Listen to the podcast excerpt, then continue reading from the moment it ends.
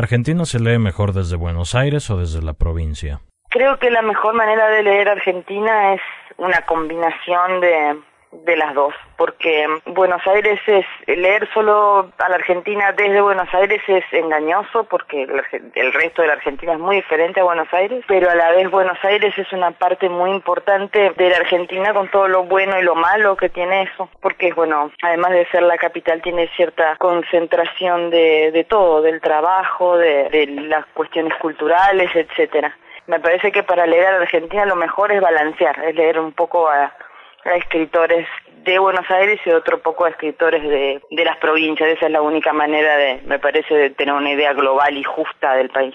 ¿Crees que existan ideas comunes en la literatura argentina actual? La literatura argentina actual es bastante heterogénea, es bastante variada, pero si hay algo que yo puedo decir, bueno, esto lo tienen al menos, no sé, el 70% de los escritores contemporáneos es la política. Me parece que en la vida argentina la política es eh, un tema de preocupación excluyente y eso se refleja en la literatura, cosa que no es nueva, ¿no? Pero sigue, si sigue siendo así en este momento es, es, bastante claro.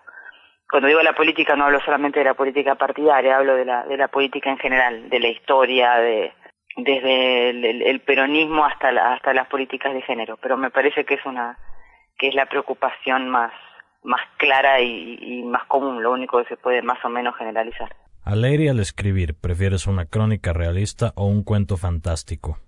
Ambas cosas siempre cuento fantástico.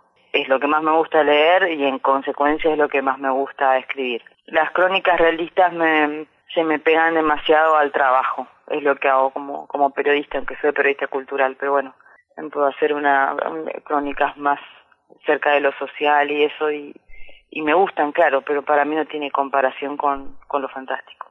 ¿En qué proyecto literario trabajas actualmente y en cuál no has encontrado el tiempo para trabajar?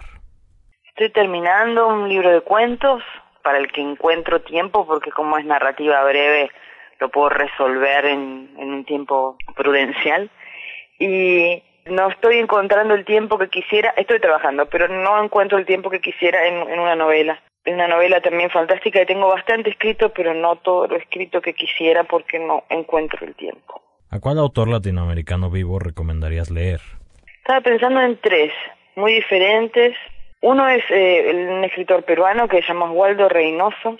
Es un escritor que tiene más de 80 años y a mi juicio tiene una, una obra bastante breve pero absolutamente extraordinaria, un gran libro, un clásico latinoamericano para mí que se llama Los Inocentes y otro que es más de los años 80 que se llama Los Eunucos Inmortales que es absolutamente genial para mí. Eh, hay un argentino que también no, no es muy famoso fuera de la Argentina, bueno, y, y, para ser justo de la Argentina tampoco, pero que es notable, que se llama Elvio Gandolfo, que es un escritor en general de cuento fantástico cerca de eso, de cuento raro argentino, muy influyente pero pero poco difundido. Y a mí personalmente me gusta mucho una escritora chilena que se llama Lina Meruane, especialmente un, una novela autorreferencial que se llama Sangre en el Ojo, me parece que es hace un gran trabajo con la cuestión del lenguaje, de, la mirada y, y, de la, y, de, y de cómo escribir la propia